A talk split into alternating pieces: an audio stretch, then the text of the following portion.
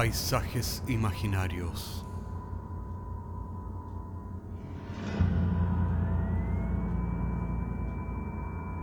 Una producción Cortés Rojas.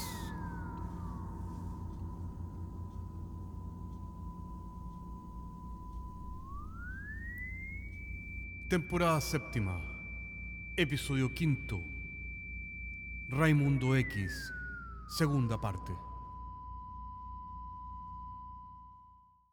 Y en esta semana continuamos en terapia intensiva con el doctor Felmer para descubrir qué tan fácil es cruzar la puerta.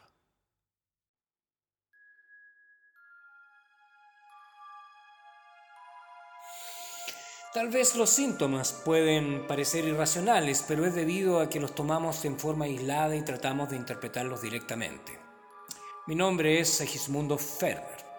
Bienvenidos a una nueva sesión y a la segunda parte del expediente de Raimundo X. Aquel pintor de retratos que estuvo en el sanatorio de Nuestra Señora de Guadalupe, bajo mi directa atención médica. Raimundo, luego de un repentino brote psicótico, había asesinado y desmembrado a su modelo y luego del juicio había sido confinado a nuestro sanatorio en la sección para pacientes peligrosos, que luego de líos policiales que en la mayoría de los casos involucran asesinatos, eran declarados no aptos para la cárcel. Les recuerdo que Raimundo estaba bajo una fuerte medicación y psicoterapia Habíamos empezado a desenredar su historia lentamente en las sesiones previas, y lo que había quedado claro en su terror a los espejos, doble personalidad como Jekyll y Hyde, alucinaciones y aquella obsesión compulsiva de querer pintar su autorretrato a la perfección para plasmar de alguna forma en el retrato su alma. El caso no era en realidad extraño. Delirios de este tipo eran bastante comunes en pacientes con obsesiones compulsivas, como era el caso de Raimundo. Por lo que continué con el tratamiento estándar de psicoterapia y risperidona. El objetivo era establecer la realidad, lo que era bastante fuerte, ya que implicaba que Raimundo tendría que aceptar que había asesinado a su modelo y que no había sido el reflejo del espejo como él aseguraba. Aquella tarde en la sesión, Raimundo continuó contándome su historia, mientras seguía sentado evitando el espejo y seguía tratando de dibujar un retrato invisible, dando precisas pinceladas imaginarias con su mano derecha. Era en realidad una lástima que no podría darle implementos de pintura reales que podría en teoría ayudar en la terapia, pero el riesgo era demasiado grande. Un pincel real podría perfectamente transformarse en un estilete letal en las manos de un psicópata. Encendí nuevamente mi grabadora y continuamos donde habíamos quedado. En la sesión anterior, Raimundo me estaba contando de su autorretrato y de la complicación que le causaba el no poder ser capaz de ver directamente su rostro. Le dije, eh, mire Raimundo, ¿por qué no tratar de sentir sus facciones tocándose la cara o imaginar cómo se ve su rostro? Usted es un pintor muy bueno. No debería haber problemas tratando de imaginar su propio rostro. No, doctor, no para el retrato perfecto. Por mucho que pueda imaginarme, la imagen reflejada no es suficiente. Tengo que ver directamente ese rostro si quiero una pintura fidedigna. Es como una transferencia directa desde lo que ven mis ojos al pincel. Mientras decía esto, su mano derecha furiosamente se agitaba en el aire. ¿Y qué pasó entonces? ¿Intentó hacer el retrato de todas formas, Raimundo? Sí, doctor. Pinté el retrato finalmente basándome en el reflejo en el espejo. Pensé, tal como usted se lo ha imaginado, que podría imaginarme lo que veía reflejado como debía de ser. Pero ese fue el peor error de mi vida. Por más que traté de imaginarme el reflejo del reflejo, no fui capaz de plasmar en el lienzo el retrato perfecto y aquellas imperfecciones me han costado muy caro, doctor. Es decir, usted pintó aquel retrato, pero no le quedó bien, no quedó satisfecho usted. Como creo que me dijo en la sesión anterior, el retrato no cobró vida propia al no ser perfecto. Todo lo contrario, doctor, fue mucho peor que eso. Pinté mi retrato y logré algo muy parecido a mí, aunque no era realmente yo, solo un parecido perfecto, solo un parecido perfecto. Ya le dije que los retratos perfectos cobran vida propia, ¿no? Este era el parecido perfecto, doctor. Eh, todavía no tenía muy claro a qué se estaba refiriendo el paciente. Claramente había pintado el retrato, pero a diferencia de otros retratos que había realizado en su carrera artística, su propio autorretrato no era tan bueno, pero al mismo tiempo un parecido perfecto. Suena contradictorio. ¿Cómo podría ser aquello? Le pregunté, me dice usted que el parecido era perfecto, pero ¿cómo puede no sentirse satisfecho de un retrato perfecto? No entiendo, acláreme usted, Raimundo. Doctor Felmer, pinté el retrato perfecto, pero no de mí, sino que de mi reflejo en el espejo. Un retrato que es el reflejo del reflejo, doctor un retrato que le ha dado vida propia a un monstruo que desde entonces me tortura desde el espejo. En aquel momento Raimundo empezó a golpearse en la cara, como tratando de deshacerse del parecido. Llamé a los enfermeros, quienes lograron sujetarlo y volvieron a atarlo con la camisa de fuerza, mientras gritaba excitado. Era bastante común que en raptos violentos se necesitaran varios enfermeros para reducir a un paciente. Luego de inyectarle un calmante fuerte salí de la pieza. Dormiría por lo menos hasta el otro día y con suerte estaría algo más lúcido con la nueva dosis del antipsicótico para continuar la terapia ya que habíamos llegado a un punto fundamental. Al menos esa era la idea original, pero rara vez lo planeado funciona perfectamente en estas cosas. No habían pasado más de dos horas cuando escuchamos nuevamente gritos que venían de la pieza de Raimundo. Corrí junto con los enfermeros de vuelta y nos encontramos de que de alguna forma Raimundo se había soltado y golpeaba con puños ensangrentados y a cabezazos su imagen en el espejo. Gritaba a todo pulmón. Te destruiré, maldito asesino. Este es por Laura. Este es por mí. Este es por Laura. Entre todos lo pudimos contener en el suelo de la habitación. Le había aplicado un tranquilizante muy fuerte. Solo dos horas atrás, por lo que tenía que tener cuidado y darle una sobredosis fatal que en el fondo de mi alma se me ocurría que tal vez podría ser algo piadoso. Pero el juramento de Hipócrates me lo impedía. Decidí poner otro tranquilizante y luego darle electroshock, que lo dejó nuevamente catatónico y en una parálisis profunda. Luego de respirar hondo, entre todos subimos el cuerpo a la cama y esta vez le atamos a las argollas de acero del catre asegurándonos de que esta vez no pudiera soltarse. Dejé instrucciones precisas con los enfermeros de turno que lo vigilaran toda la noche. Siempre hay efectos secundarios en el electroshock y lo peor que podría ocurrir era un ataque epiléptico mientras estaba amarrado y asfixiarse.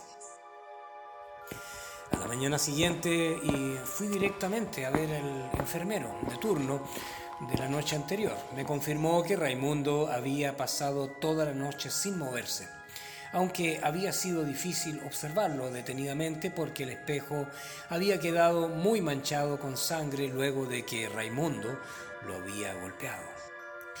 Luego de revisar el expediente fui a verlo, pero seguía durmiendo.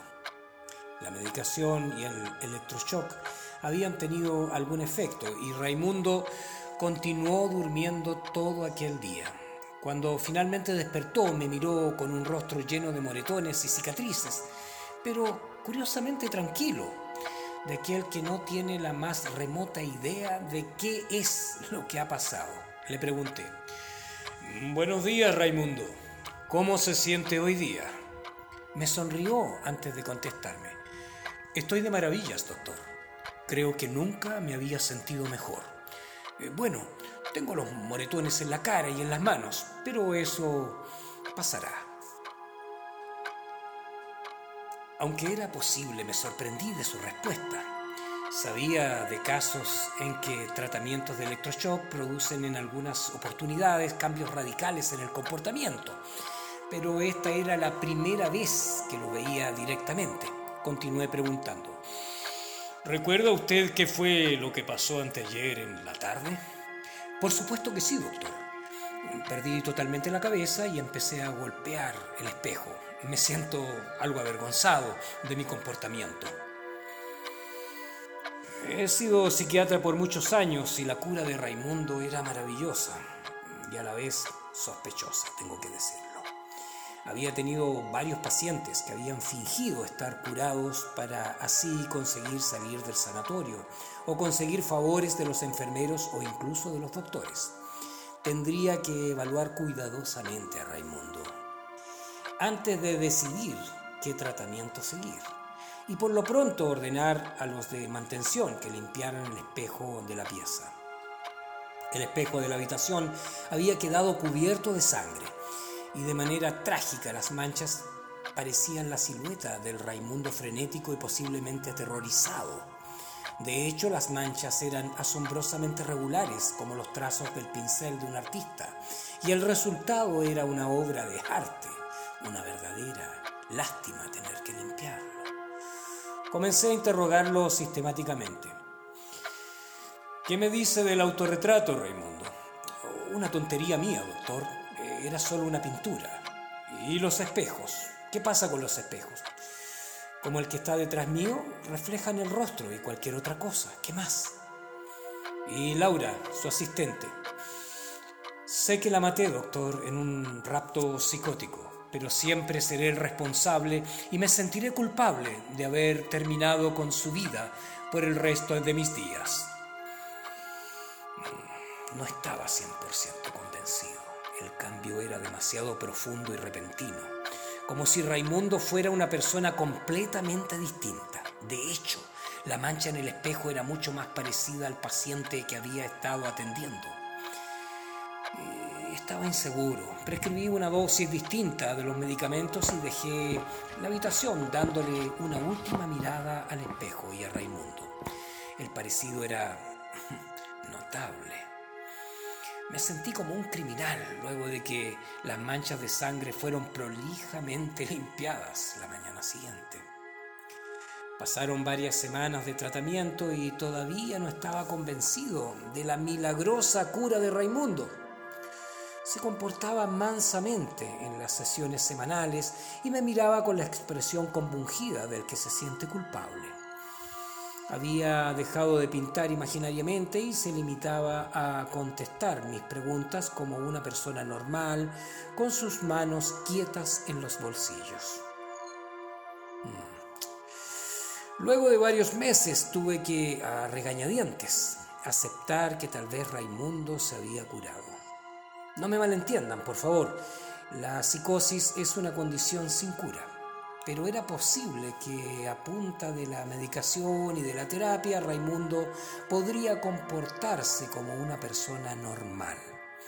Sin embargo, dada la extrema gravedad del caso y el potencial peligro de un nuevo brote psicótico, había finalmente recomendado reclusión perpetua en el expediente, cosa que tenía que ser aprobada por el comité del sanatorio. La reunión del comité apoyó mi recomendación en principio, pero con la condición de revisar anualmente el caso, junto con otros casos menos complejos y menos peligrosos. Pensé que era una formalidad, ya que sería una locura soltarlo y arriesgarse de esa manera. Pero estaba equivocado. Cuatro años después, y en contra de mi voluntad y recomendación profesional, Raimundo salió libre con la condición de continuar el tratamiento y la medicación permanente de risperidona. La última vez que lo vi en mi estudio fue para firmar el papeleo de alta. Le dije, luego de pasarle los papeles a regañadientes, Raimundo, estos son los papeles de alta que tienes que firmar. Quiero que sepa que creo que el comité ha tomado la decisión equivocada y que usted es un peligro para la sociedad, por lo que me aseguraré de que sea vigilado. Doctor Felmer, quiero que no se preocupe por mí. He dejado la pintura. Era una ocupación estúpida. Y por lo que a mí concierne, ya no estoy interesado en las imágenes que pueda reflejar un espejo. No recibiré nada de eso. Y usted no recibirá quejas de mi comportamiento, se lo aseguro. ¿Puede pasarme un lápiz para firmar, por favor? Saqué de mi bolsillo mi pluma fuente y la puse sobre la mesa. Raimundo se tomó algunos minutos leyendo el documento y luego de mirarme fijamente y sonreír, tomó la pluma firmando sobre la línea punteada. Creo que no necesito continuar y dar más detalles, ya que es de sobra conocido por todos lo que pasó después y cómo finalmente la policía esta segunda vez no hizo prisioneros. Aunque dejé constancia de mi recomendación en el expediente, todavía tengo en mi conciencia la imagen sangrienta del paciente en el espejo. Y Raimundo, por cierto, firmando el documento con su mano izquierda.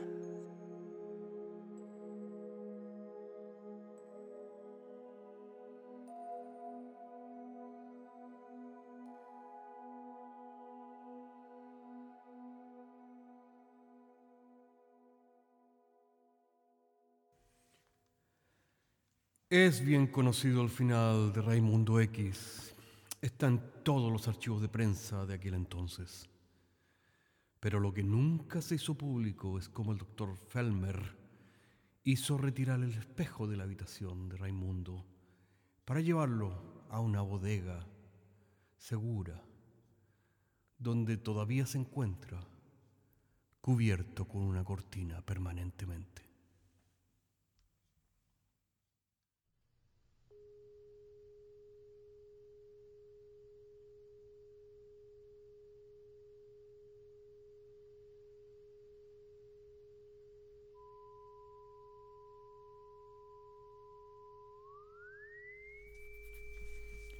Paisajes Imaginarios es un podcast semanal que se distribuye con una licencia pública general. Puedes encontrarnos en iTunes, Spotify o donde quiera que escuches podcasts. Contáctenos a paisajes.caco.cl. Hasta la próxima semana.